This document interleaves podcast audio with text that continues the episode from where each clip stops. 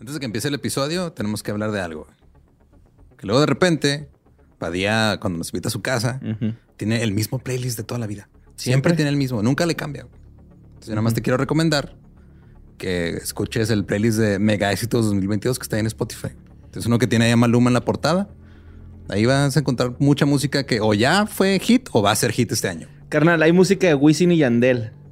¡W Yandel! Y el de la Rosalía. También, carnal. Es ley decir Rosalía así, ¿eh? O sea, yo La digo Rosalía. Rosalía, y, y Borre hace La Rosalía. porque no se puede hacer otra cosa. La neta, voy a ser honesto, no sé mucho de Maluma Ajá. ni de Camilo, pero más que nada en estas fechas donde el amor, la party, el romance está a la puerta, lo pones porque la gente quiere escuchar eso y haces el ambiente y con el ambiente viene el romance. Sí, ahí, Honestamente- Ahí está Natalia Lafourcade, ¿no? Si quieres Ahí ponerte está- romanticón, ahí está, Rake. Doja Cat está ahí. Ajá. Ajá, si quieres más fiesta. De hecho, yo siento, no sé por qué tengo el presentimiento de que el bigote de Camilo y el tuyo podrían llegar a ser amigos. Tú daré la oportunidad. Lo veremos, esperé, esperaré ese momento con ansias. Ajá, y por mientras vayan a Spotify, busquen la playlist Mega Éxitos 2022 y pónganse ahí a bailar en su cuarto. Sale Está. Maluma ahí en la fotito. No tiene pierde. We got a bunch of fries, of course, because when you're Mickey D's, you got to get fries. Delicious. Frank wanted to stay and, and hang out in the McDonald's play place. Um, yeah, it was fun in there. It was, I was like, no, that's for kids, Frank. then he what are got you doing? stuck You on the can't- slide, and we were like, Frank, we got to get back to set. We got back in time, guys. We got back in time. Oh yeah. McDonald's. Everyone has an order. Go get yours today. Ooh, ooh.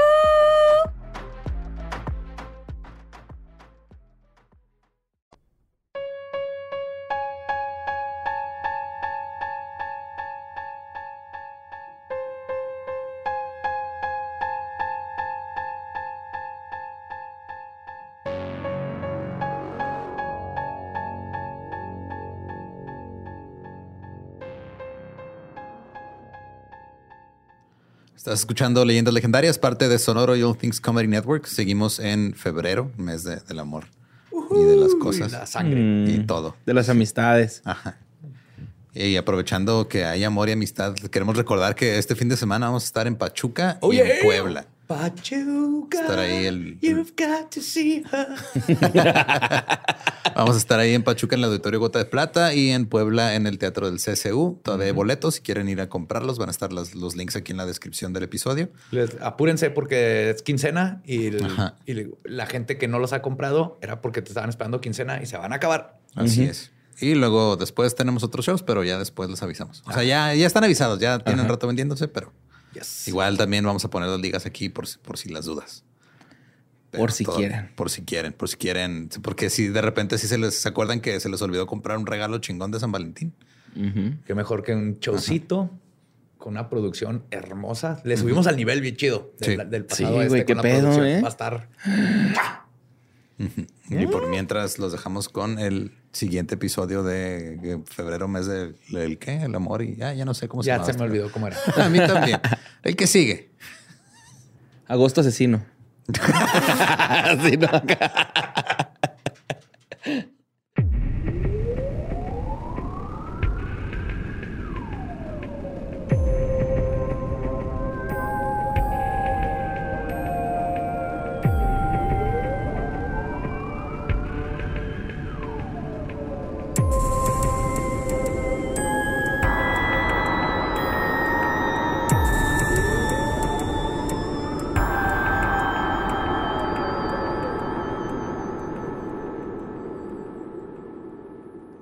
Bienvenidos a Leyendas Legendarias, el podcast en donde cada semana yo, José Antonio Badía, le contaré a Eduardo Espinosa y a Mario Capistrán casos de crimen real, fenómenos paranormales o eventos históricos tan peculiares, notorios y fantásticos que ganaron, ganaron el título de Leyendas Legendarias. Oh, yeah. Ya tenía mucho sin cagarla.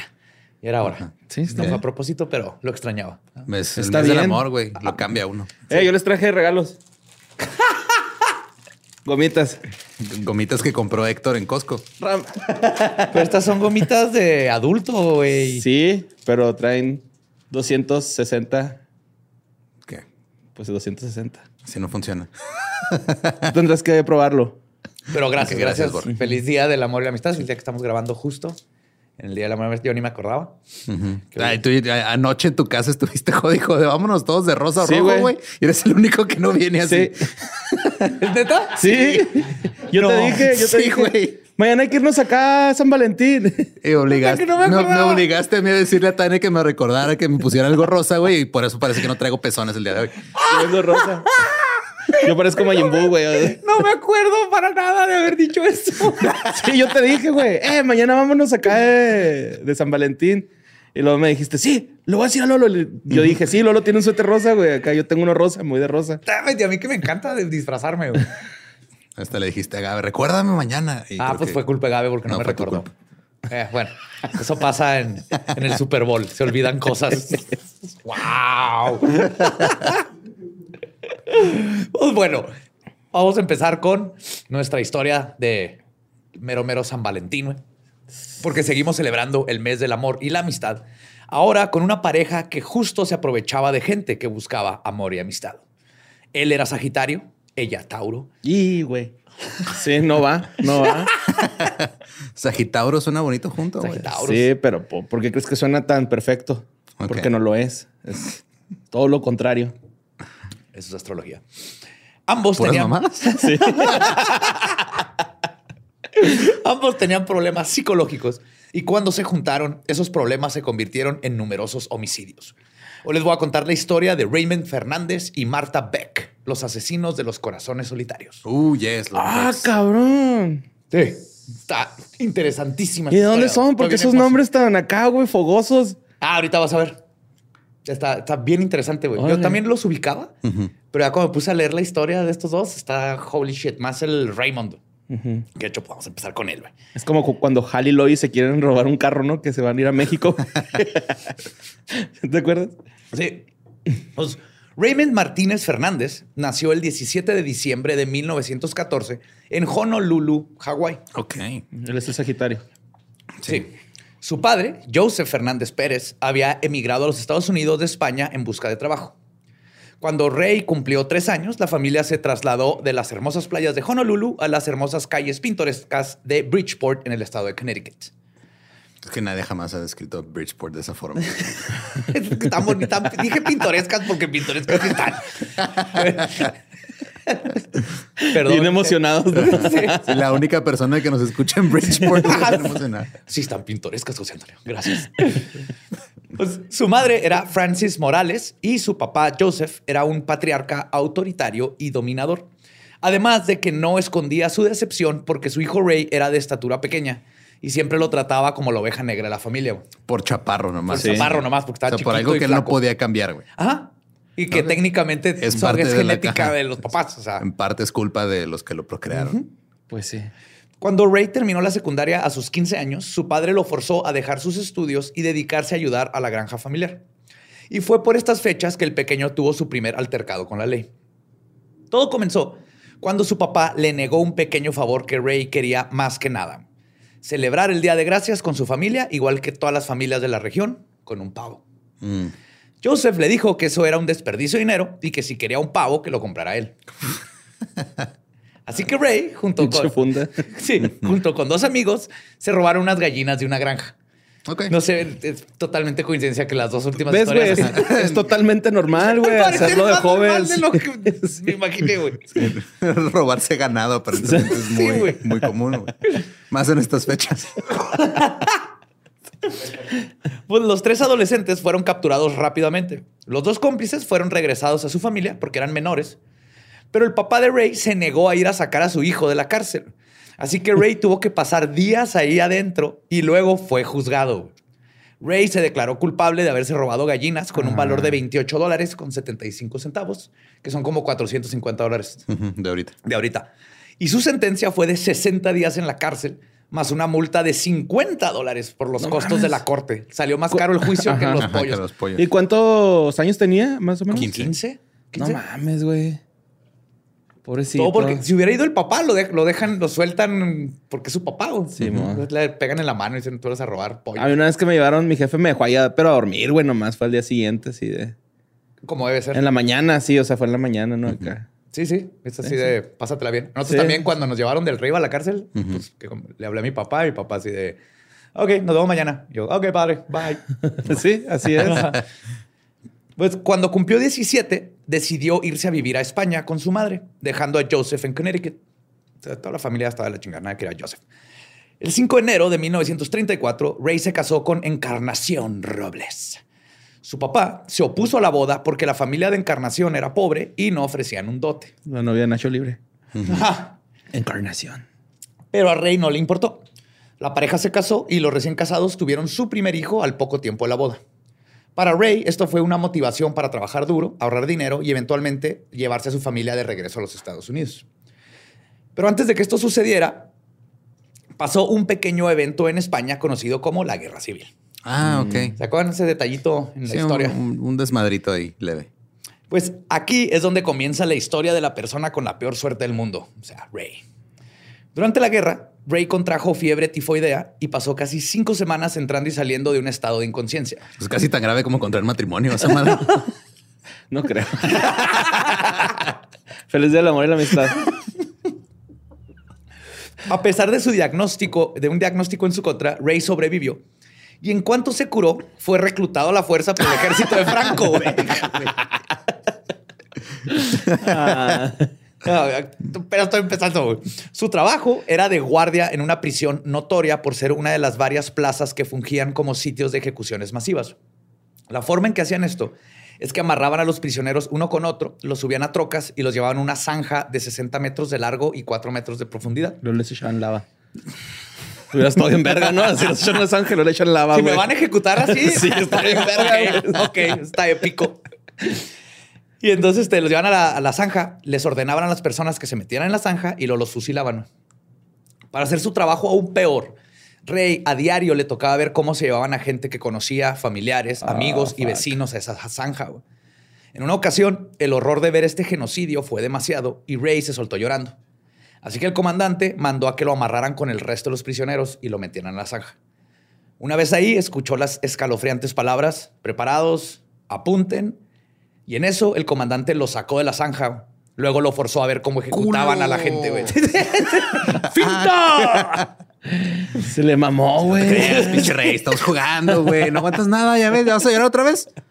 Chillón, culo. Ay, quiere llorar, quiere llorar, quiere llorar. Quiere llorar y no puede. Después de este incidente, Ray fue mandado a servir a las fuerzas nacionalistas de Franco. Ahora no le quedaba de otra más que ser él mismo el que tenía que disparar contra sus propios vecinos y conocidos. Por ocho meses vivía con el constante estrés de balazos, el terror de ver a cientos y miles de cadáveres de compatriotas, escuchar a sus amigos explotar a su lado por las bombas y tener que sobrevivir cazando y comiendo conejos que hacían madrigueras dentro de los cadáveres. Oh, cabrón. No sé. Ajá. Qué miedo de conejo, güey. Sí, güey, qué pedo. Carnívoro, ¿no? Sí. Pero en. Conejo Trix antes de, güey. Sí, Sí, ese conejo tiene mucho, tiene Tiene- PTSD. ajá, sí, güey, tiene todo. O sea, él está pensando todo el tiempo, güey, yo podría matar a estos niños y hacer una madrigal en sus cuerpos. pero ya cambié. Lo que verdaderamente quiere. güey. Estoy pidiendo las cosas por las buenas y me tratan así. Está a un mal día, güey, de meterse en la- vientre de esos niños. Pero en 1939 la guerra terminó. Pero las matanzas continuaron porque fuck Franco. güey. Ray no perdió el tiempo y se metió a trabajar en un puerto en Gibraltar, Gilbar- Gibraltar. Gibraltar, para una compañía británica. Y todo iba bien hasta que un artista frustrado invadió Polonia y comenzó la Segunda Guerra Mundial. No mames, güey. Sí. Ajá. Aunque esta vez, a propósito, Ray se enlistó para ayudar a los aliados y trabajó con la agencia de inteligencia británica como cartero para espías primero. Lo- Ha de ser bien difícil de Sí. entregarle una carta en, En un espía. Ajá. ¿Cuál- ¿Cómo sabes cuál es? ¿Será por el gorrito y las gafas? Pues yo creo. y un paraguas. Pero luego se hizo agente antisabotaje y finalmente eh, como, trabajó como contraespía. Ok. Entonces ahí le fue chido, güey. Cuando la guerra terminó en 1945, Ray dijo dos guerras en menos de 10 años a la verga con Europa y compró un pasaje en, eh, el, en el barco petrolero Empire Jewel con un boleto de ida a Nueva York. Su plan seguía siendo el mismo, trabajar y eventualmente llevarse a la familia a los United. Pero cuando apenas iban comenzando a cruzar el Atlántico, una enorme tormenta azotó al buque, güey. Te digo. La nave comenzó a llenarse de agua y Ray se ofreció a ayudar a reparar las bombas de agua en los cuartos de máquinas.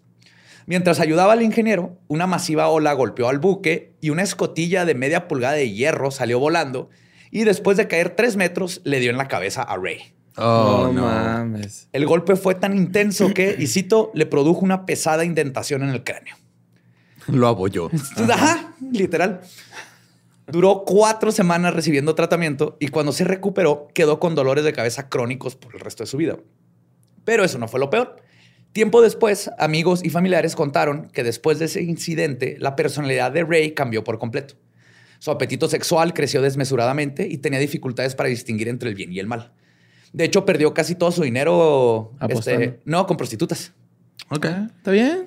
Es, es una manera de apostar. Es una ruleta rusa. Sí. Pues los neurólogos del comportamiento indican que hay tres tipos de clasificaciones para los trastornos por trauma al lóbulo frontal. En el caso de Ray, es muy probable que sufrió de lo que se conoce como el síndrome orbitofrontal, que presenta comportamientos antisociales, desinhibición, falta de control de los impulsos y en casos extremos puede llevar a la criminalidad. Ok. También conocido como no mames, qué chingazote. Sí, qué buen putazo. voló. Y vaya que Ray es un ejemplo perfecto de este síndrome. Cuando se recuperó, consiguió un trabajo en el buque petrolero SS Santa Clara, donde partió para el puerto de la ciudad de Mobile en el estado de Alabama. En lo que conseguía dónde vivir, se estaba quedando en el barco. Cuando al fin se preparaba para irse, vio que varios marineros estaban robando toallas antes de partir. Ok. Así que Ray decidió robarse su toalla, sábanas, almohadas, todo lo que encontró de telas. Pero fue descubierto al pasar por la aduana. Y como técnicamente esas toallas y ropa de cama son propiedad federal, fue arrestado No por un crimen mames, güey. Todo por una pinche gallina, güey. Por 60 días en la cárcel por su jefe culo, güey. Que no le quieres comprar un pavo, güey. Para comer con la familia. O sea, aparte era... No quería un Nintendo, güey. quería Un pavo quería un para... pavo para compartir con su familia. Sí. Fíjate, güey, no mames. Digo, ahorita nos, va- nos sentimos mal con él, pero luego nos va a cambiar todo. Como el señor de la tortuga, güey. ¿Cuál tortuga? El que se le agarró una tortuga acá en el Ah, Río Bravo y sí. lo metieron en la cárcel, güey, todos Porque culeros. era una especie en en peligro, peligro de extinción. Él nomás la quería aliviar, güey. Simón. Sí, no, no lo hizo en mal, con mal plan. Pues su abogado le dijo algo que lo llevaría a un camino que Ray nunca imaginó. El de las artes oscuras. Ah, cabrón. Ahorita, sí. Resulta que su abogado le recomendó que se declarara culpable. Al cabo que su robo no ascendía de los 55 dólares y solo iba a recibir una condena suspendida. Rey hizo caso, pero el juez decidió darle un año de cárcel en una penitenciaria federal por su intento de robo de ropa de cama. Wow. Fue en la prisión de Tallahassee, en el estado de Florida, donde Ray conoció a su compañero de celda. Woody Harrelson. Sí, güey, yo también pensé lo mismo. El Carnage y Venom nuevo. Era un hombre de Haití, experto en vudú. Ray inmediatamente se sintió atraído por esta práctica y rápidamente consiguió y devoró el libro de The Magic Island de William Seabrook. Este es un libro, pues de hecho, este libro es el que introdujo el concepto de vudú y brujería y zombies al, este, al occidente. De hecho, George A. Romero, el- la nueva copia, Ajá. no es, este, está en script, si lo quieren leer. lo busqué. Eh, y viene un prefacio de George A. Romero, porque él ahí leyó de zombies. papá de los zombies en, la- el cine. Este, ah, pues de todo lo que aprendió, lo que más le fascinó fue la parte del hipnotismo y control sobre otras personas que enseña el vudú. Y Ray no perdió el tiempo y después de estudiar técnicas macabras, las utilizó para escribirle una carta al juez federal. Y díganle magia, suerte, coincidencia, como quieran, pero el juez le rebajó su condena a la mitad. Ray solo estuvo seis meses en la cárcel. Pero lo más importante es que estaba seguro que el vudú funcionaba. El 3 de diciembre de 1946, Ray salió de la cárcel con esta mentalidad mágica y un trastorno del síndrome orbitofrontal y muchas personas estaban a punto de morir. Ray se fue a vivir a Astoria, en la ciudad de Nueva York, para vivir por un tiempo con su hermana y consiguió un trabajo en construcción. Fue ahí que Lina, que es la hermana, comentó y citó, siempre estaba hablando de algún tipo de espiritualismo, algo como vudú. Creía que podía hechizar a la gente a distancia e incluso matarlos. También mencionó que podía hacerle el amor a una mujer a distancia. Lo único que necesitaba era una foto de ella y una prenda. Eso se llama Y un masturbarse. pene muy, la- un pene muy largo. Y con eso podía hacer que cualquier mujer se enamorara de él. Órale. Y eso fue justo a lo que se dedicó a hacer. En la casa de su hermana se encontró la revista Women's Home Housekeeper. Dentro de esta venía una sección llamada Lonely Hearts, corazones solitarios. Esta sección estaba llena de solteras y solteros que ponían todos sus datos para poder conseguir una pareja. Era el Tinder de su época. Sí, literal. Y esto incluía su edad, estatura, peso, color de ojos, hobbies e incluso su situación económica. Ahí ponían cuánto dinero tenían ahorrado y todo. Viendo esto, algo hizo clic en la cabeza de Ray. Empezó a usar su vudú para conseguirse una sugar mama, básicamente. Al poco tiempo tenía ya una lista de 205 posibles Ay, candidatas güey. que cumplía con las cualidades que buscaba. Swipe, swipe, swipe, swipe, swipe, swipe, swipe. Todos. Todos para la derecha. Que estas cualidades primordialmente era que tuvieran dinero y luego que tuvieran nombres exóticos que le gustaban, como Mercedes, Porsche y Arabella. Órale. Mandó cartas a todas y después de mantener correspondencia con sus candidatas, les pedí una foto y un mechón de cabello. ok. Una Ya, vez que- su vudú ahí. Sí, de hecho, una vez que obtenía estos artículos, hacía sus muñecos de vudú. Luego, con suministros esotéricos que compraba en una tienda jamaicana de vudú en Harlem. Ok. Sí, señor. No mames. se ponía a hacer sus hechizos. Y de nuevo, magia o coincidencia, su técnica funcionaba casi siempre. En enero de 1947, se contactó con Jane Wilson Thompson, de 40 años, una nutrióloga que vivía con su madre en el 139 de la calle West, en la ciudad de Nueva York. En menos de una semana de haber hecho su hechizo, Jane aceptó verse en persona. Para su primera cita, Ray la llevó a misa y luego al zoológico. No mames. Es terrible cita. güey. Horrible, güey. Qué hueva. Vamos O a sea, ver. zoológico sí está chida, ¿no? Pero Sí, sí, sí. la misa de... Y no esa misa, una misa de verdad. Pues sí. Que él va- va- obviamente también hace estas cosas como para verse bueno. Claro. Que no iban a sospechar de él si la primera día la llevas a misa. güey. Ajá. Y una semana después de esto, se mudó a vivir con ella. güey. Mientras andaba con Jane, Ray no solo estaba planeando un viaje a España para visitar a su esposa, sino que había logrado conectarse con otro corazón solitario. Uno que tenía un significado espiritual para Ray. Su nombre era Martha Beck, pero lo que le llamó la atención a Ray fue su segundo apellido, Seabrook. Igual que el autor de su libro favorito de zombies. Entonces él dijo, a huevo, esto es, esto es magia. güey". Entonces Ray comenzó a escribirle casi a diario. Por las cartas que Marta le escribió de regreso, era obvio que ella sentía una atracción muy fuerte con él. Y eventualmente su relación a distancia creció al grado de que Ray comenzó a escribirle también a la hija de Marta, firmándole, le firmaba de tu New York Daddy. Eso suena muy mal. Ay, sí, güey. Súper mal. Súper creepy, güey. Sí, güey. Era una niña de como seis años. Y después de unos meses de corresponderse, Ray le propuso matrimonio. Pero le dijo que antes de visitarla en Pensacola, en Florida, tenía que ir a España. Entonces, el 18 de septiembre partió al viejo mundo junto con Jane Thompson. Entonces, ya O está sí. casado Ajá. Y se llevó a su a, nueva amante. a la nueva amante España. Y está tiene- ya tirándole ahí otro prospecto. güey. Ok. a quien registró como su esposa, a Jane. Ambos visitaron Madrid, Málaga y la ciudad de la Línea de la Concepción, en el campo de Gibraltar. Todo pagado por Jane. Ahí se hospedaron en el Hotel Sevilla. Cerca de ese hotel estaba el Hotel Príncipe Alfonso y ahí estaba hospedada Encarnación, la esposa de Ray y sus cuatro hijos. Ay, güey. Un día, Encarnación fue a visitar a Ray a su hotel y se encontró a Jane en el cuarto. Y si hasta este momento siguen dudando de los poderes del vudú de Ray, pues el cabrón no solo eliminó las tensiones entre las dos mujeres, sino que pasaron los próximos días vacacionando juntos. Órale. ¿Cómo le hizo? ¿Quién sabe? güey?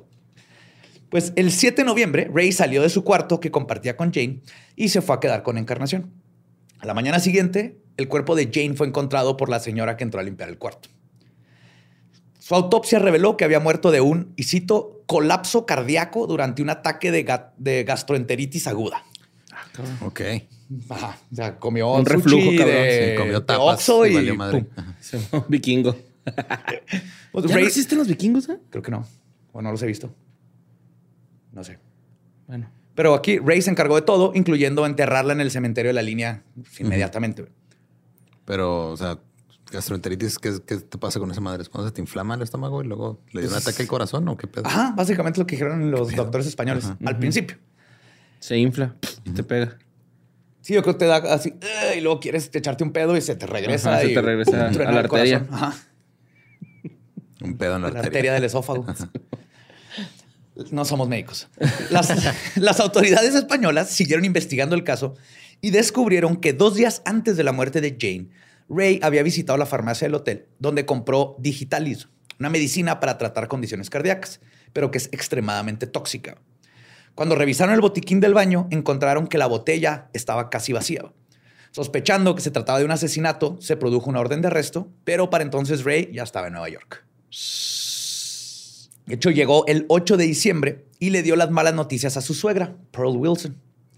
También le informó que Jane le había dejado el departamento y todas sus pertenencias y le mostró el testamento. Oh, shit. Pero le dijo que no se agüitara, que podía vivir con él, porque eso es lo que Jane hubiera querido. No mames. Sí, que mató a la hija y los fue a la casa, le quitó la casa a la mamá, pero. ¿Y vivió con la mamá? Suegris, quédese aquí. Ajá. Sí, vivía con la suegris, ex suegris. Ah, cabrón. Ya con Depa nuevo, Ray se movió rápido para continuar lo que había dejado pendiente. Su siguiente víctima, Marta. Después de mandarle un telegrama, Ray y Marta quedaron de verse en Pensacola dos semanas antes de Navidad. Los dos se llevaron de maravilla. Ray, como siempre, puso su mejor actuación con ella y sus dos hijos. Y luego le dijo que si ahora que se conocieran, que se conocieron, si se quería casar. Marta estaba ilusionada y Ray quedó de volver el 23 de diciembre para concretar sus planes y pasar Navidad juntos. Pero justo ese día, el 23, Ray mandó una carta pidiendo perdón y diciendo que todo había sido un error. Como que se arrepintió. Marta lo tomó mal, pero, este, perdón, lo tomó mal por decirlo de una manera. Aproximadamente a las 9 de la noche del 26 de diciembre, mientras sus hijos dormían, cerró todas sus ventanas, prendió el gas en todos los quemadores de la estufa y se acostó a morir. Por suerte, su vecina, Dorothy Lynn, olió el gas y entró al departamento donde abrió todas las ventanas y apagó el gas salvando a la familia. Ay, güey, qué bueno, güey. Sí. Luego, Dorothy le mandó a Ray la carta de suicidio que Marta había escrito. Ray decidió que si la policía comenzaba a investigar a esta mujer que casi mata a sus hijos, le podría traer problemas. Así que dijo, ¿sabes qué? Eh, vente a Nueva York. Vamos a vernos, pues. Te, presto, sí te presto los cuatro millones de dólares si quieres. prácticamente, ¿no? Pero antes de continuar, este es un buen momento para conocer mejor a Martha Jewel Seabrook. Ella nació el 6 de mayo de 1920 en la ciudad de Milton, en Florida. Cuando era niña, desarrolló un problema glandular que ocasionó que tuviera una pubertad prematura, obesidad y un impulso sexual muy grande. Se graduó de enfermera en 1942 y trabajó en el hospital de Pensacola. Por un tiempo se fue a vivir a California, donde se embarazó. El padre no se hizo responsable y Marta se regresó a Pensacola. Aquí comenzó a contarle a la gente que el padre de su hija había muerto en la guerra del Pacífico. Una mentira que llegó hasta en las noticias. Terminó-. Le entrevistaron de su historia trágica. güey. Qué culerada, güey. Hace la No, gente güey. Poco tiempo después de dar a luz a su hija, se embarazó de nuevo. El padre era Alfred Peck, un chofer de autobús, y su matrimonio duró seis meses. Después de esto, Marta comenzó a escapar de su realidad con una obsesión hacia las novelas románticas, lo que eventualmente la llevó a poner un anuncio en la sección de Los Corazones Solitarios en 1947. Y regresamos a donde estábamos. Marta llegó a Nueva York el 2 de enero del 48. Después de charlar un rato, regresaron al depa de la Rumi suegra. Ahí Ray le dijo que si alguna vez intentaba quitarse la vida de nuevo, que no lastimara a los niños. Marta le contestó, y cito, si yo me voy, mis hijos se van conmigo. Va a valer verga, va a valer verga bien aquí. yo hago las cosas bien, no a medias. Entre las patas, ¿va? Pues aparentemente Ray no encontró nada rara con- raro con esto y decidió no solo que Marta se quedara a vivir con él, sino que le dijo a doña Pearl, la suegra Rumi, que tres personas en el depa eran demasiadas y la mandó a vivir con su hijo en, en North Carolina. Qué huevos de cabrón. Sí, güey. Pero la oferta de Ray de quedarse con él a vivir tenía un ultimátum, que dejara a sus hijos. Marta se regresó a Pensacola, llevó a sus hijos a un albergue del Ejército de Salvación, les dijo que se iban a quedar a dormir ahí los tres. Luego le dijo a su hija, mientras su hijo estaba dormido, que iba por dulces que cuidara a su hermanito. Y esa fue la última vez que Marta vio a No sus hijos. mames, güey. Que cómo tiene corazón. Así, güey. No. Luego este, busqué y sí, creo que una hermana, fueron un familiar los, los adoptó, ellos. pero Marta los abandonó así, güey. Por un güey- ponte las pilas, Por un güey. güey que conoció una semana, güey. Sí, no mames. Ahora que Marta vivía con Ray, él decidió ser honesto y contarle cómo se dedicaba a buscar mujeres con dinero y quitárselo. Marta le dijo que no le importaba eso y de hecho le dijo que, y cito, si un día encuentras a una mujer que verdaderamente amas, te dejaré solo. Con eso, Ray sabía que Marta haría lo que fuera por él y vaya que lo iba a aprovechar. Ahora un dúo rápidamente se pusieron a trabajar con la siguiente mujer en la lista de Ray. La víctima era Esther, eh, sí, Esther Hen, una señora adinerada de Nueva York. Ya la había estado trabajando con sus cartas y vudú y los dos se casaron el 28 de febrero del 48. What the fuck, güey? ¿Este- ¿Cuántos de esos matrimonios lleva este güey ya? ¿Dos? ¿Tres? ¿Cuatro? No, Bueno. tres. Lleva tres, ¿no? Sí. Y el- el- Bueno, y Encarnación. eh, ajá. Encarnación y luego Jane y luego... Y que técnicamente ni uno de estos matrimonios son oficiales porque válido, está ajá. casado, pero pues como era en. España, nadie, nadie puede revisar eso. Pues Ray le había dicho este, que Marta era su hermanastra. Y al principio todo iba bien. Hasta que Esther comenzó a notar que Ray y su hermanastra tenían una tensión sexual de una porno. Hermanastro, me quedé atorado en la lavadora. Ah, se me cayó mi pantalón. Me quemé las manos. Cuidado, que hay jabón en el piso. Sí, era más que obvio. Aparte, ella tenía igual un líbido igual que él. Entonces siempre estaba tratando de, de tener sexo. en-. Se metía a bañar una de las. Siempre se andan agarrando sus siempre- cositas. Más ella, él sí se cuidaba más para que no los fueran a atrapar. Pero ella era así de que, "Uh, dámela. Tómame. Ajá. y al mismo tiempo hacía cosas como irse a acostar al el- se queda dormida en el cuarto del, de, de De él y la esposa Ajá. para que no pudieran coger. Porque celosa sí era. güey. Claro. Pero luego la joyería de Esther empezó a desaparecer porque Marta la estaba empeñando. Al poco tiempo, Ray cambió de ser educado y encantador a volverse verbalmente abusivo e insistir en que juntaran sus cuentas bancarias. ¿Con Marta o con Con Esther. No, con, Ah, con, con Esther, así. Esther fue inteligente y en una oportunidad huyó de la casa. Se empezó a dar cuenta que Sí, algo está súper mal. güey. Y tuvo que dejar atrás un auto y perdió varios miles de dólares. Pero cuando supo lo que la pareja hizo con sus próximas víctimas, la verdad es que Esther fue una de las suertudas. No mames, güey. Es un pinche euforia viejo, güey, esta madre, güey. Este, el un estafador de skins también, güey, ¿no? Así. Sí. Ándale. 15 en los 50. Sí, güey. Pues el dúo diabólico rápidamente buscó la siguiente víctima.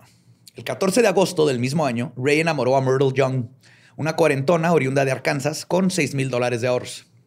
Es un chingo de lana en esos tiempos. Los dos se casaron. también. Bueno, sí. sí, más bien, antes te alcanzaba como tres casas con ese dinero. Pues los dos se casaron, pero su luna de miel no fue tan romántica porque la hermana de Ray, Martha, insistió en dormir en la misma cama de ellos, igual que, que lo hizo con Esther. Los celos por Ray eran mutuos y la tensión entre las dos mujeres creció hasta que Marta decidió hacer algo al respecto. Ray, Trío, trío. ¿No? no. Ray había convencido a Myrtle de juntar sus cuentas bancarias. Después de hacerlo, Myrtle le dijo que si no se le hacía este, que el departamento era muy pequeño para los tres. O sea, cuando dijo, ya tenemos nuestra cuenta, ahora sí, hermanita, bye, bye, bye, no va a haber trío. Y esa frase firmó su sentencia. Esa misma noche, Marta le puso una dosis grande de barbitúricos a la bebida de Myrtle. Al día siguiente, el 18 de agosto, Myrtle despertó en la ciudad de Little Rock, en Arkansas, sin idea de qué había pasado. What the fuck. No mames, la puso en un paquete. Pues más o menos. O Ray y Marta la pusieron en un autobús. Ah, ok. El problema es que Myrtle estaba incoherente. Entonces fue llevada al hospital, pero falleció a los pocos días. Los doctores, irónicamente, clasificaron su muerte como enfermedad del corazón. Oh, Ah. Se lo rompieron. tiene el corazón roto, vela. Podemos ver el momento exacto. Y nadie supo qué había pasado en realidad. O sea, nomás encontraron una chava incoherente y luego se murió. Y no, no le revisaron que eran barbitúricos. Pues el dúo diabólico había cruzado una línea. Y no solo era timar a mujeres por su dinero, ahora habían agregado drogar y deshacerse de ellas a su repertorio.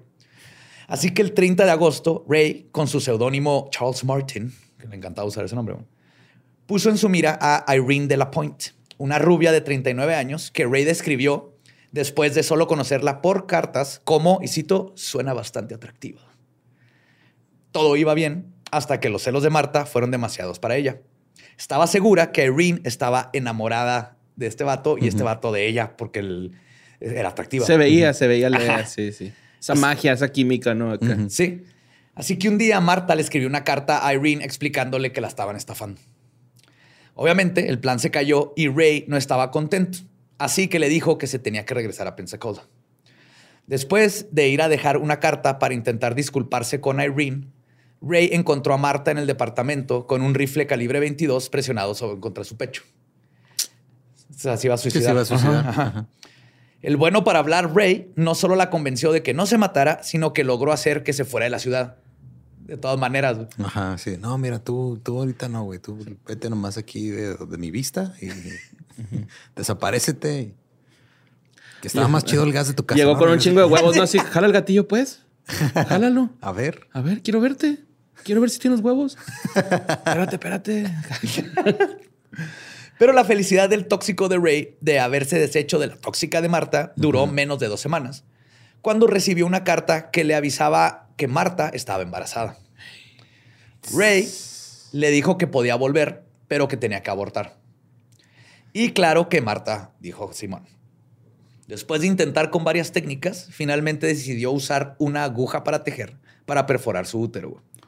¡Ah, la verga! Güey. Sí, se, se picó Ajá. hasta que sintió que el- Ajá. salió sangre y todo, güey.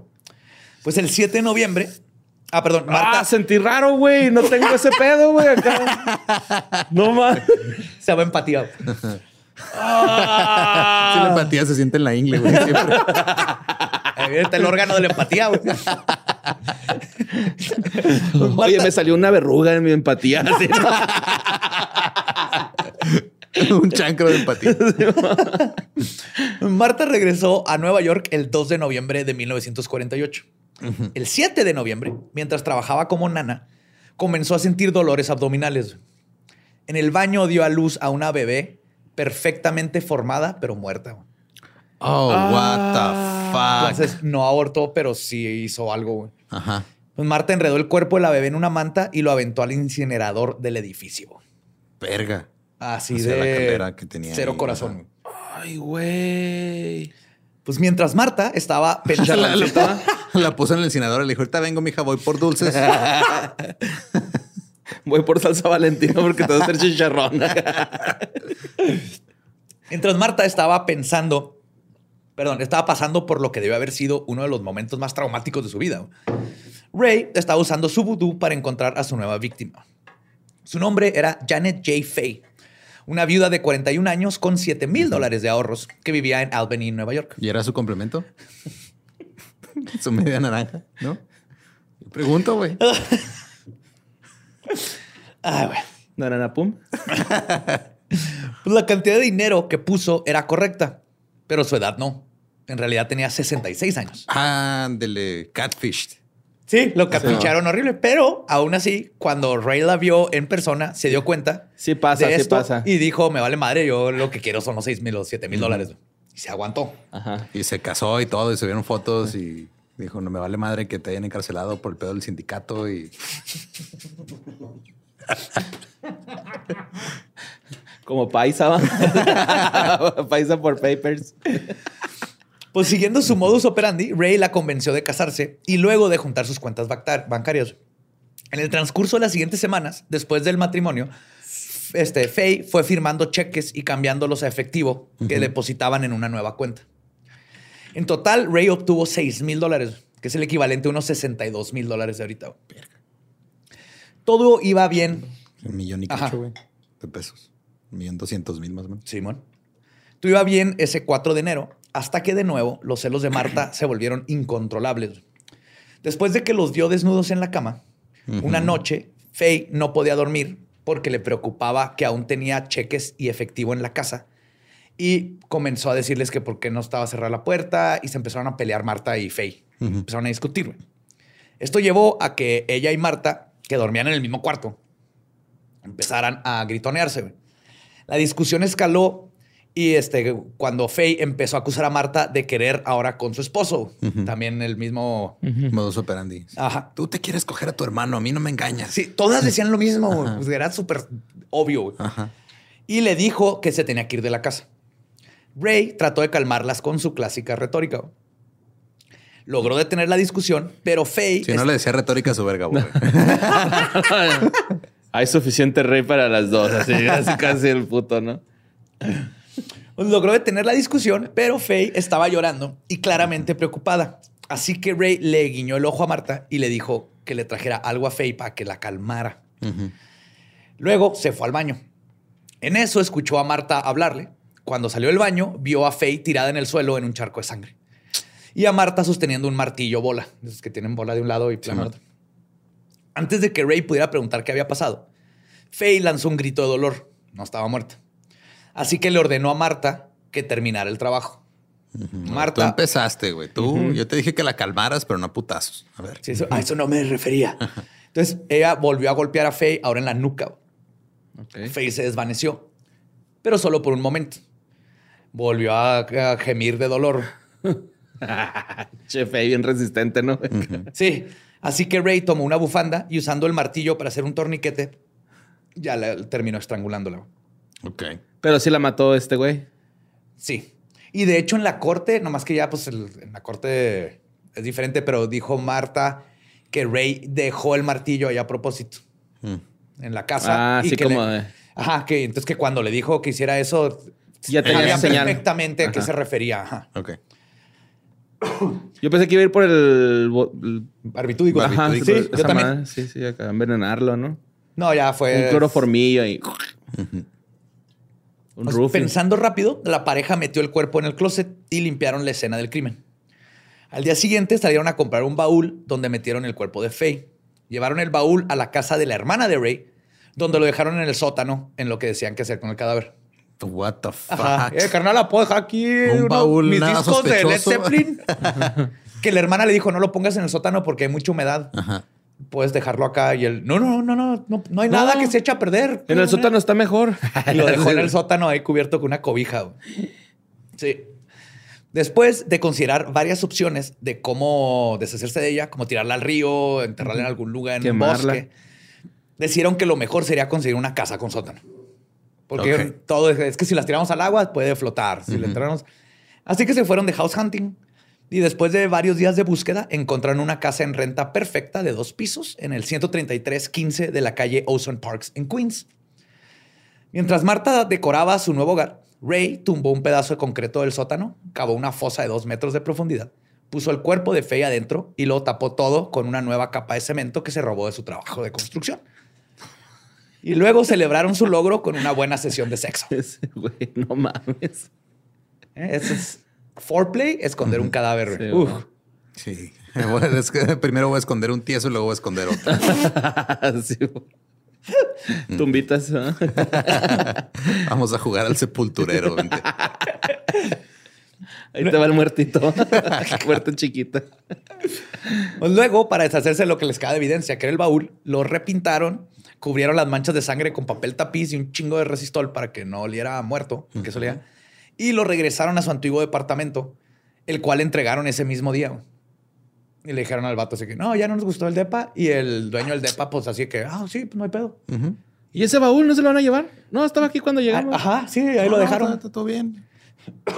Entonces, sí, le, sí le está, tiene buen espacio, ¿eh? O sea, si quiere mover cosas, sí se. Aprovechelo. Y trivia tenebrosa, el mismo día que enterraron a, a este, a, A Faye, este, no, el, de- el- dos días, perdón, después del encubrimiento del asesinato, el 17 de enero del 49, llegó el primer bocho a Nueva York. Ok. Ah, cabrón. Solo se vendieron dos ese año. Nadie los quería, pues acaba de pasar la Segunda Guerra Mundial, es el carro de Hitler. Pero después se hizo súper popular, ya con los hippies. Que eso es de las cosas más irónicas de la vida, pero bueno. Súper. Sí, güey. Sí, cierto. Que lo piensas. Pues los dos estaban muy orgullosos de su hazaña y estaban seguros de que todo había salido a la perfección. Pero en su intento de asegurarse de tener más tiempo, antes de que alguien preguntara algo sobre su víctima, cometieron un muy grande error. Ray tuvo la brillante idea de pretender ser Faye y hizo una carta que le mandó a su hijastra, este, Mary Spencer, donde le aseguraba que todo estaba bien usando una carta que Faye había firmado, que era la carta hecha para la boda. Borró con cloro lo que había escrito antes y escribió una hermosa carta llena de sentimientos y sueños, además de instrucciones de que le mandaran todas sus pertenencias. Sí, Estoy bien, Ray es un amor. Ajá, sí. Está bien bonito todo. y Está bien. No se preocupen sí. por mí. Ah, by the way, mándenme mis, mis cheques. El problema es que Mary inmediatamente sospechó que algo estaba mal. Resulta que Faye no sabía usar una máquina de escribir. Nunca había usado una máquina de escribir y de hecho no tenía una máquina de escribir. Y entonces la Mary siguió sus sospechas e inmediatamente descubrió que su madrastra había vendido su casa por 6 mil dólares y que sus cuentas de banco habían sido vaciadas. Así que llevó estos datos y la carta a la policía y estos dijeron, ah, huevo, algo está raro aquí y empezaron una investigación en Nueva York. Leyendo la carta llorando así. Qué bonita carta. Es falsa, mamá. Pues a pesar de que acaban de cometer un homicidio y de tener bastante dinero para estar a gustos por un tiempo, Ray no podía parar de continuar con sus farsas. Literalmente, antes de que el cemento en la tumba clandestina estuviera seco, Ray ya estaba usando su vudú para encontrar a su siguiente víctima. Su ritual lo llevó a ver una carta que había llegado el 4 de enero, el mismo día del asesinato de Faye. La potencial víctima era Delphine Downing, una viuda de 41 años del estado de Michigan. Ella había perdido a su esposo, un veterano de la Fuerza Aérea de la Segunda Guerra Mundial, cuando un tren de la compañía donde trabajaba se llevó su troca y lanzó su cuerpo 30 metros. Cabrón. Ajá. Sobrevivir. Se le quedó la troca eso en la... Ajá. Y se le quedó en las vías su troca, no encendió, llegó el tren y... ¡pum! Y ahí se inventó un cliché de las películas de terror. güey. Yes. Pues más que el vudú, lo que usaba Ray para engatusar a sus víctimas era ingeniería social. Era muy bueno para leer las necesidades de las mujeres que estaba tratando de cortejar y luego ofrecerles exactamente lo que necesitaban. En el caso de Delphine, utilizó la muerte del esposo y el amor por su hija de dos años, Raynell, para escribir cartas que hicieran ver a Charles Martin como el hombre perfecto para ella.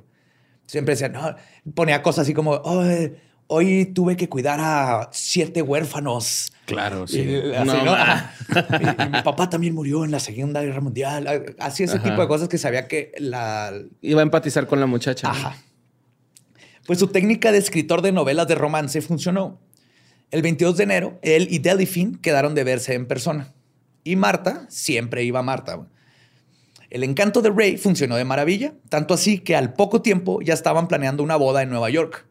Y Delphine lo llevó a conocer a su familia, donde Charles, Entre comillas. Sí, entre comillas. Este fue descrito por la hermana de Delphine como un tipo muy agradable. Todo el mundo está encantado con. Charles. Y Delphine, más que todos los demás, había conocido a un hombre perfecto que además, para esos tiempos, estaba dispuesto a ignorar que era viuda y madre soltera y que se quería casar con ella. Y para ella era una salvación. Pero ahí Entonces, estaba la mar tóxica, ¿no? sí, güey, Martita. eh, ahí seguía. güey. Ya tiene hasta la verga, güey. Pues lo invitó justo a Ray y a Marta a quedarse en su casa, en lo que planeaban todo, y las cosas se veían bien. Un mes después, el 26 de febrero, las cosas cambiaron. Delphine se dio cuenta que su periodo no había llegado.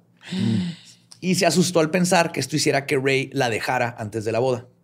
Así que decidió acudir con un confidente, la hermana de Ray. No Bar tóxica. mames, carnal. Yep.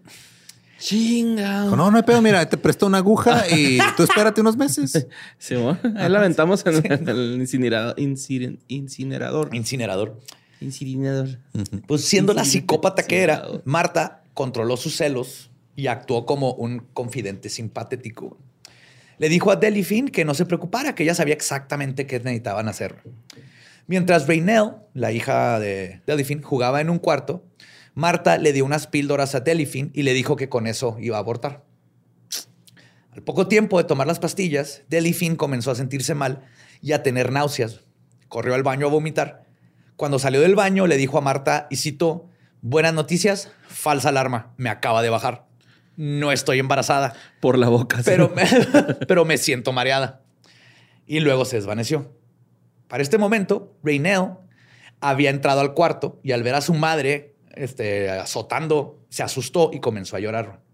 Entonces, en un ataque de ira, Marta comenzó a estrangular a la pequeña de dos años. No mames. El llanto de Raynell se detuvo y su cara se puso azul. Y en eso entró al cuarto Ray, que se, pues, se encontró con esta escena de la tipa desmayada. Desmayada y una niña con cara de pitufo. No, güey. Güey, ¿qué pedo con esa pinche Marta, güey? Es- estos dos son un asco. Cuando vio la escena, Ray le gritó a Marta, este, ¿qué chingo estás haciendo? Marta soltó a la niña. Y en ese momento, Delphine comenzó a gesticular y a intentar levantar la cabeza, güey, como si hubiera sentido que su hija estaba en peligro. güey. Marta, ¿qué estás haciendo? Los dos asesinos entraron en pánico. Si la madre notaba las marcas en el cuello de su hija, seguramente iría a la policía. Así que Ray actuó rápidamente. Fue al otro cuarto y agarró el revólver de servicio que le perteneció al esposo de Delphine. Luego enredó una cobija rosa que encontró en la cuna, o sea, era de Raynell, para hacer un silenciador casero. Le se lo enredó en la pistola. Un dildo como este, güey, de los puercos. Hasta que yo bien ese, güey. O sea, esa técnica. Sí, sí, sí. De- Después de indicarle a Marta que se llevara a la niña a la otra habitación, le disparó dos veces en la cabeza a Delphine y aprendió que una toalla no sirve como supresor. No, no, güey. Con los oídos zumbando, comenzó a cavar una tumba en el sótano, como lo había hecho en Nueva York. O sea, se puso a tirar el concreto y empezar a escarbar. Una vez que estaba lo suficientemente profunda, entre los dos bajaron el cuerpo de la víctima. Algo que pasó aquí por los terrenos, como al metro, empezó a salir un chingo de agua. Entonces tenían que estar con unas cubetas vaciando el agua. Eso esto es importante ahorita. Bajaron el cuerpo de su víctima, la Mantos enterraron. acuíferos ahí, como, sí, ductos mucho- acuíferos y acá. La enterraron y de nuevo cubrieron el agujero con concreto. Para intentar cubrir sus huellas y las sospechas de los vecinos, Marta los visitó. Están, son de estas casas que están como alejadas, que hay poquitos vecinos, ¿no? Este, y le dijo a los vecinos que Delphine había tenido que salir de viaje y que les dejó a la niña. Por el momento pareció que su plan funcionó y ahora tenían que planear lo que seguía. Pensaron en irse a Nueva York y llevarse a Raynell. El problema es que la pequeña les tenía pavor ¿Por qué será? y lloraba cada vez que se le acercaban. Entonces decidieron que para que su plan funcionara tenían que ganarse la confianza de la niña. Durante dos días intentaron todo lo que se les ocurría para ganarse la confianza. Sí, güey. güey. Sí, yo creo que la dejaban quedarse dormi- despierta hasta las 10. Volar cometas, Todo. comer gomitas. Sí, ajá. todo. Ajá. Este, incluso le compraron un cachorrito. Le compraron un papi. Oh, Ajá. No funcionó. Desesperados, Ray decidió que solo había una cosa que hacer y le ordenó a Marta que se deshiciera de la niña. No, man. A ver, tú que ya tienes experiencia Incinerando niños o dejándolos o abandonados. abandonando niños. Güey, Marta sí estaba más mal, ¿no? O sea, bueno. Pues los dos están de la verga. güey. Oh, pero esta güey se me hace como que es más pinche acá sangre fría, güey. Totalmente. Más que lo hace porque se lo piden, no porque quiere. Ajá, sí. le valga madre, güey. Es casi. De hecho, al principio se negó, diciendo que no podía hacerlo porque le recordaba mucho a su hija. Pero Ray insistió y las ganas de Marta de no defraudarlo fueron más que la idea de quitarle la vida a una niña de dos años. Y ve preparando un dato animalitos en tu cabeza, por favor. Ah, espérate. Nomás prepáralo, tenlo listo, yo te Ya le dio pánico escénico a Borre, güey. No venía preparado. Sí. Marta llevó a Raynell al sótano, donde había un tinaco que estaba lleno de agua sucia de la que había estado saliendo el agujero. Oh, fuck. Marta le quitó la ropa a la pequeña como si la fuera a bañar, la tomó de las piernas, la colgó boca abajo y le sumergió la cabeza en el agua. Después de lo que pareció una eternidad, con la niña ras- este, rasguñándola y pateando y todo, la pequeña dejó de moverse. güey. Marta, de todas maneras, la sostuvo bajo el agua 15 minutos más para asegurarse de que estuviese muerta. güey. Luego cavaron otro agujero junto al de Delphine y enterraron a animalito. Ay, güey, los camaleones avientan sangre por los ojos como defensa. Ay, güey. Ay, gracias. sí, no, Marta, oh my God. Pues justo cuando Ray estaba terminando de pul- Ah, una vez agarramos un camaleón. ¿Y si lo hacen, güey? Sí. y- Espérate, es que no son los camaleones, camaleones. No, son los picudos, Ajá, son los, los que les dicen desierto. zapotoros no, malamente. ajá, porque Zapotor es un sapo. como Ajá. Pero justo tenía un zapotoro y un camaleón, porque antes íbamos mucho al desierto, a un campo de tiro. Había un chingo. Ajá, y lo tenía adentro de un frasco así como de Gatorade de vidrio. Y luego le enseñé el sapo, lo puse así en el- para que le hablaran. Ajá. Y se me soltó el sapo y no sé cómo cupo por la boquita del... Ujú. Y cayó arriba del, de- del camaleón. ¿Y se Entonces desinfló? se picaba. Entonces brincaba porque le picaba y le volvía a caer arriba, güey. Fue un pedo poderlo sacar. Tuve que saqué uno y luego ya saqué el sapo. No sé cómo entró por ese agujero. Pero no aventó sangre por el ojo. Por el ojo. Pero eso hacen, güey. Está en loco, ¿no? Yo no sabía. Sí, y toman agua por los pies, ¿sabías? O sea, por la boca, pero se paran en el agua. Y luego les- el- les- sube el la agua. Ajá. sube hasta la boca. Sí. Sí, está chido. Ay, animalitos. Pues justo cuando Ray... Sí. est- Si tuviera esa defensa la niña, güey, no se hubiera ahogado. Justo cuando Ray estaba terminando de pulir el concreto, escuchó a alguien tocar a la puerta. Eran los vecinos de Delphine, que fueron a revisar que todo estuviera Güey, bien. podemos dejar de decirle Delfín y decirle Delfina. Ese es el nombre en español, güey. ¿Delfina? Ok. Ajá. Sí, Doña cierto, Delfina. ¿verdad? Ajá, Delfina. Delfina. Delfín. Pues estaban muy preocupados porque sabían que Delfina era muy protectora de su hija y se les hizo muy sospechoso que lo hubiera dejado con ese parro que acaban de conocer. Además, el, el señor se dio cuenta que un día Ray, el mismo día que Delphine vendió su casa de verano, este güey llegó con un carro del año. Entonces ya estaba sospechando. Así que es- lo primero que pensó es: este güey le está Sí, chingando la lana. Gold digger. Exacto. Ajá. Este, pero Ray usó su carisma y le dijo que todo estaba perfecto y los vecinos se fueron. Luego, el par de asesinos fueron a ver una película. Se acaban de enterrar Ajá, a una a mamá una y a su hija y se fueron a ver una movie. No. Es que tiene que distraerse, güey. Estuvo culero lo que hicieron. No sé, güey. Yo Lo la bueno neta- que venimos a ver Toy Story, güey. Yo la y neta, si Marta llegan- así que no, no, no, el incinerador me regresó.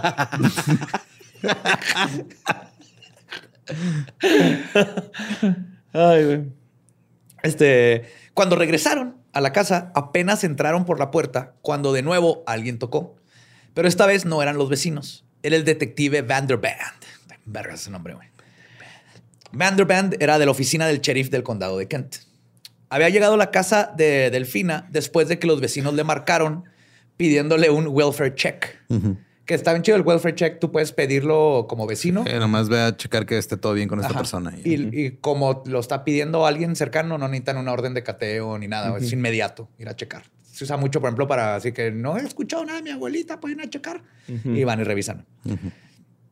Entonces, este, pidieron un welfare check porque no quedaron convencidos con los pretextos de Ray. De hecho, el vecino dijo, y cito, no queríamos ser metiches, solo buenos vecinos. Y qué bueno. Ajá. Y qué pinche bueno. Este, el detective le informó a Ray porque estaba ahí y luego le pidió permiso para revisar la casa. Y Ray bien así de que sí, a huevo, estaba convencido de que no había Todo rastro. Pero cuando el detective llegó al sótano, fue más que obvio que algo no estaba bien. Vieron el- dos hoyos así con ¿Quién está haciendo fresco. bautizos clandestinos aquí en tu sótano? Y esa niña camaleón. Entonces pusieron a Ray y a Marta bajo arresto y se los llevaron a ser cuestionados. Mientras eso sucedía, llegaron los peritos a revisar el sótano. Después de destrozar el concreto, encontraron el cuerpo de Delphine aún tibio. Siguió el de la pequeña Raynell, que tenía horas de haber fallecido. En la estación de policías descubrieron que Ray tenía 4 mil dólares en efectivo y una nota que les dio escalofríos a los oficiales. En ella venían el nombre de más de 100 mujeres de 12 estados diferentes, todos con sus respectivas cantidades de dinero en ahorros y propiedades. Pero lo más preocupante es que junto a 17 de estos nombres habían palomitas. Oh, shit. O sea, ya. Ajá. O las transió o, las mató, güey. Cerca. O eran respuestas correctas. Se preocuparon 17 de 100, güey. Estás bien pendejo. Durante el interrogatorio, el detective McMahon usó la clásica técnica de usar a un acusado contra el otro. Se Los tenían separados. A Marta le enseñó una foto de encarnación y le dijo que todo el dinero y todo lo que hacía Ray era para ella. Además de que él estaba diciendo que Marta había cometido los asesinatos y que planeaba matarla pronto para, este, Para que soltara la sopa. deslindarse. Ajá. Pero no, todo esto se lo está inventando el detective. Pero Marta confesó. A Ray le dijeron que Marta estaba soltando la sopa y Ray también confesó. Luego, McMahon se aventó una joya de interrogación. Convenció a Ray y a Marta que platicaran sobre los asesinatos de Nueva York, porque ya se había enterado que estaban investigándolos en Nueva York por la carta que mandó De esta, de la hija de de, Faye. Faye. Ay, güey. Y les prometió, les dijo así de que yo renuncio como fiscal si los extraditan. Ok. Pero ya los tenemos, o sea, ya, ya quedaron por este asesinato. Ya no pasa nada, nomás díganme qué pedo con lo de Nueva York. Y los dos idiotas le Cayeron. contaron toda la historia. Pero aún así, solo confesaron a tres asesinatos de los 17 posibles. Pero el 8 de marzo, cuando estaban frente al fiscal de Nassau, Philip Huntington, este dijo que los iba a mandar a ser enjuiciados en Nueva York. Ahí estaba McMahon. Y cuando escuchó esto, McMahon respondió, y cito, yo recomiendo que se haga lo que dice el señor Huntington. Oh, shit. Y con eso, Ray y Marta fueron extraditados a Nueva York, donde enfrentarían la pena capital. Y de hecho, Huntington no quería, o sea, sí, sí era honesto que él no quería que se lo llevaran a Nueva York, pero porque se le hacía que la ejecución era demasiado rápida. güey. Quería que se pudrieran en la cárcel toda la vida. güey. Pero ya cuando el otro fiscal dijo, el juez dijo, fuck it, que se los lleven. Sí, güey. Pues sus abogados defensores intentaron usar el recurso de defensa conocido como foil à deux, que es locura de dos, francés. Ok. Ajá. A foil à deux, Sí, soy estudiante. Que es una condición. es una condición psicótica que se presenta en dos personas que individualmente están cuerdas, pero que juntos se inspiran a la locura y a cometer crímenes. Sí, está bien curioso. De hecho, en el, en el extra voy a hablar un poquito más de, de, de esto. Sí, está curioso ese pedo. Ajá, pero psicológicamente, las ideas de una persona, casi siempre hay uno que es el, el que está un poquito zafado, güey, este, l- las induce y se empiezan a compartir entre los dos. Y mientras están juntos, estas ideas se van amplificando. Entonces, si estuvieran separados, nadie hace nada, pero juntos empiezan como que a, Ajá. a retroalimentarse hasta que los dos Hasta hacen chingadera y media. Pinches locos. Se llevan al límite. Ajá. Pero esta defensa no funcionó, güey. Primero que nada, los análisis psicológicos que se le hicieron a Ray y a Marta indicaron que Ray tenía un coeficiente intelectual de 135, casi un genio, y que carecía de conciencia mientras que sabía perfectamente lo, que estaba haciendo. Claro. Con Marta se determinó que su crecimiento emocional dejó de desarrollarse a sus 9 o 10 años. O sea, emocionalmente era una niña de 10 años. Ajá. Fue diagnosticado con una personalidad psicópata y se determinó que basado en que tuvo dos intentos de suicidio, dejó a sus hijos abandonados. Es eso, güey. Y nunca cortó su relación con Ray a pesar de tener varias oportunidades. Entonces ella era igual de responsable que su contraparte. güey. O sea, no fue una locura entre dos porque ella se pudo haber ido en muchísimas ocasiones. Y lo de los hijos fue lo que más, como una mamá abandona a sus hijos. Sí, güey. Un cabrón que acaba de conocer. Eso estuvo culero, güey. está, está medio psycho esa ruca, güey, acá. Medio. Bueno, 100%, pinche sangre friotota, ¿no? Acá, cabeza helada, Se güey. está escurriendo los psycho, güey. Lo llenan que está, güey. La mar tóxica. Pues después del juicio, ambos en el juicio, perdón, ambos intentaron echarse la culpa, güey. Para tratar de salvar a su compinche, o sea, a ellos mismos. Ajá. Así que ella no hizo nada, yo fui el. Yo, fui, yo hice todo. Sí. yo hice todo. Ajá. Pero yo, nada. ajá, yo aborté y todo. Así yo. yo- Yo lo aventé al incinerador. sí. Era mi bebé, salió por mi uretra. Pero nada funcionó, güey. No convencieron para nada al jurado, güey. Entonces, el 19 de agosto de 1949, el jurado dio su veredicto, güey. Culpable de todos los cargos. Se pasaron de verga. Ese es el veredicto. Al incinerador. No mamen, se pasaron de verga. El juez Ferdinand Pecora les dio su castigo. Pena de muerte por silla eléctrica. Ambos fueron mandados a la notoria prisión de Sing Sing Uh, sí. Sí. sí, yes. para esperar su día de ejecución. El 8 de marzo de 1951, después de que se agotaron todas las apelaciones, bien poquito tiempo, ¿eh? Dos años. Dos Ajá. años, lo general son 15, 20. Pero ambos fueron llevados al corredor de la muerte, el mismo día. El primero en sentarse en el trono de la muerte fue Ray. Cuando iba siendo llevado a la cámara de ejecución, ya era un hombre roto, lleno de pánico y paralizado por el miedo. Tuvo que ser forzado por los guardias para poderlo amarrar porque no quería que le tenía miedo a que lo mataran y que pinche bueno. Unos minutos después de que 2200 volts y 12 amperes pasaron por su cuerpo, fue el turno de Marta. Contrario a su pareja, ella parecía haber aceptado su destino. Se sentó sola en la silla, los voltios atravesaron su, atravesaron su cuerpo y fue pronunciada muerta a las 11.24 de la noche. Sus últimas palabras fueron, ¿qué importa quién tiene la culpa? Mi historia es una historia de amor, pero solo aquellos torturados por el amor pueden entender lo que quiero decir. Me representaban como una mujer gorda e insensible. No soy insensible, estúpida o idiota. En la historia del mundo, ¿cuántos crímenes se le han atribuido al amor? Verga, le La dejaron un chingo antes de bajar la palaca, güey. Ya bájale, así, vale. Ya, güey. Sí, ya bájale, güey. Antes de que está agarrando aire, bájale. Está, se tornó el breaker, güey. Voy, voy. El fusible. Y así terminó la vida de estos dos asesinos, pero no su misterio. El FBI continuó buscando víctimas usando la lista que encontraron con Ray y pudieron dar con dos o tres de ellas que solo perdieron su dinero, pero creen que muchísimas no reportaron el crimen por vergüenza Claro, porque te hace sentir así como no mames, este un güey me convenció de hacer algo. Y perdí mi lana, perdí o hice- dinero. Ajá. y- y la, la hermana se la pasaba atorada en la estufa. sí, es lo culero. O sea, digo, por no quedar en ridículo, este, decidieron Guardar no- no silencio. reportar. Sí, Siguen aparte- siendo víctimas, o sea, ellos no tienen la culpa. Exactamente. Pero también están muy preocupados porque pueden haber muchas víctimas de homicidio que no fue detectado, porque el- te acuerdan con los barbitúricos lo hacían muy común, güey. Sí, daban una sobredosis y se morían y luego lo- Sí, por eso sabía. Mattel dejó de hacer esa línea de Barbies. güey.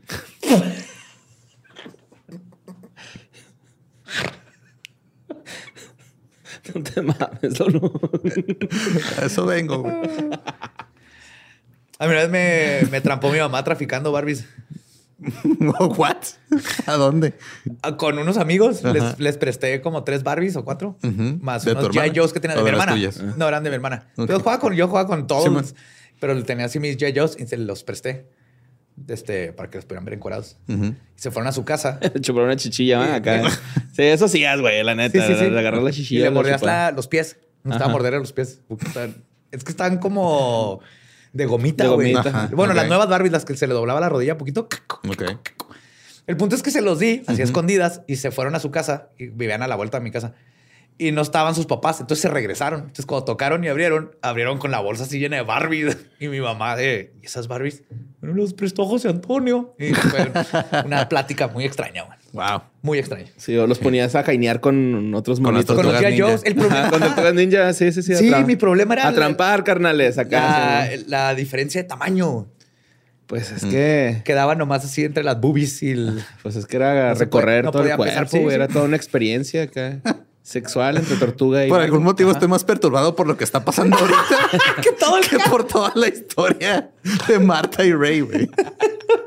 como, el, como el TikTokcillo del morrillo que está agarrando balazos según él en su imaginación y luego se coche una almohada, güey. ¿No lo han visto? ¡No! No mames, ahorita se los pongo, güey. Está bien vergas, güey. Está verguísima, güey. Ese morro, ese morro rifa, güey. Ay, güey. Qué desmadre. Pues finalmente, hasta el día de hoy, los asesinos de los corazones solitarios están implicados oficialmente en tres asesinatos nada más, pero se cree que podrían ser por lo menos 17. güey. Por las, Sí, por las palomitas, más, antes de esa lista pudo haber... Pero Puede sí, haber sí se hicieron más, en ¿no? serie, ¿no? Mataron como a seis oficial. ¿Cuántos? Tres. Sí, con eso califican, ¿no? Sí, asesino, en serie es tres. Ajá. Tres o más. Y con, el- con un modus operandi muy claro y todo. Que... No, güey. Cuatro, ¿no? No, tres. O sea, oficiales, pero en la historia contaste cuatro. Sí, Jane. Ah, sí, la Ajá. que, la que le dieron sobredosis y se murió en el camión. Ajá. Sí. Pero esa no... Esa no es oficial porque fue en España. No, no, sí No, fue no, en es- Estados Unidos. Sí, la o de sea, la de España fue la España otra. fue, una. Y luego está la que la, la subieron al camión y, Y se, murió en el hospital. Ajá. Y luego este, está con su hija. Ah, sí, cierto. Y ya. Sí, o sea, ahorita fue- se habló de cuatro, pero no sabemos. O sea, oficialmente en los cargos fueron tres. Y, Y todo más. porque no le compraron un pinche pavo, güey. Güey, 60 días en la prisión pueden cambiar a una persona, güey, bien cabrón. Y, un, y un- una puerta de hierro en la cabeza también. Un, no ayudó. ajá, un Sí, chingazote también. de hierro en la cabeza no ayudó. Y ser parte del régimen de Franco forzado Ujú. a matar a tus vecinos. Sí, el, el- el rey era un Muy buen mal. niño. Pero luego valió verga. Ajá. Ajá. Por no tener su pavito. Su turqui. Sí, güey. Pinche jefe funda, güey, neta, güey. Y pues esa fue la historia de Ray y Marta, los asesinos de los corazones solitarios. Pues feliz día del amor y la amistad. ¡Yay! Digo, nosotros estamos grabando el 14, pero esto salió el 16. Entonces, espero que la hayan pasado bien. Este, si no, pues ni pedo, no pasa nada. Sí, que- acuérdense, no. Espero que bien, disfrutado eh, del día bien. de explotar el amor como parte de la compraventa de mercancía. Mercadotecnia. Sí, la neta, güey. No está bien, está bien si no la pasaron con nadie. Está chido también. Un- Eh, hay mejor, que quererse, mejor hay que quererse. solo que con un, Sí. un rey o una mar tóxica. Quiérete mucho, rey, reina. Quiéranse, ámense. Son perfectos. Y síganos en todos lados como arroba leyendas podcast. También me encuentran como arroba ningún Eduardo. A, a Borre le encuentran si le marcan por teléfono. No, es mi alarma de que ya se tenía que acabar el programa, güey. Lo logramos. Muy bien, equipo. Sí. Buena salvada, Borre. Eh, a mí me pueden encontrar como Mario López Capi. Ahí me encuentran como El Diablo. Nuestro podcast ha terminado. Podemos irnos a pistear. Esto ha sido palabra Feliz día San de Valentín. Belzebub. ¡Feliz día de San Valentín!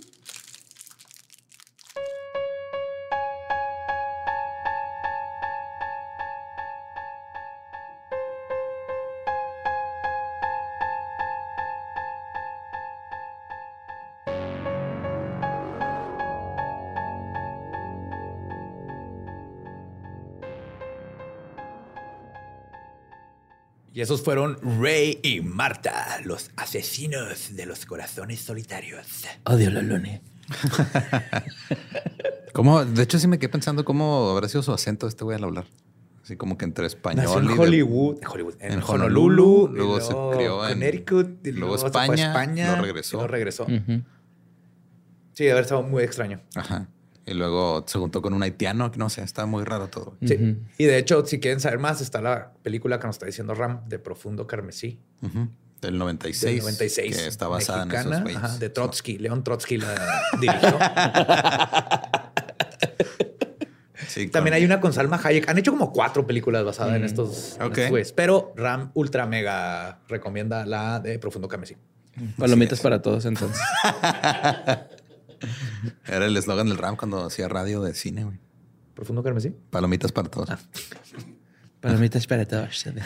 Palomitas. Palomitas. Paella para todos. Sí, así que cuídense mucho de esas relaciones ultra Tóxicas. tóxicas. Codependientes. Y Ajá. ¿De cómo se llamaba? ¿El folia du o cómo? Folio do. Sí, do. Sí. Fu es loco. Ajá. Entonces, du es de Pop. dos. Simón. Y folie ha de ser locos. Locura. Entonces, ¿qué es el foie gras? Ah, es el hígado de pato, sí es sí, cierto. una Ah, qué asco. que Tienes que estar loco para comértelo. Simón. Que parte del torturan a los patos. Sí, les inyectan una manguera ¿no? en la boca y luego los. Se la meten en la boca y los están alimentando forzosamente a que crezca el hígado. Oh, está bien culero, güey. Eh, Y no está así como que, oh, wow. Sí, no es el gran manjar, güey. Ah. La neta, güey. De hecho, está culero. Es como el escargot, overrated, sabe a ajo. Con, podrías echarle eso a espinacas hervidas y vas a ver igual que el. Que el. Este. ¿Qué son? Este. No sé, pero Orugas con, divagando con bien, casa. cabrón. Orugas con casa. Orugas con casa. ¿Capullos? Caracoles. Caracoles. There you go. Feliz día del Feliz amor y la día de la amistad, que fue antier. Foie gras. Orugas con No me casa. acordaba el nombre, caracol.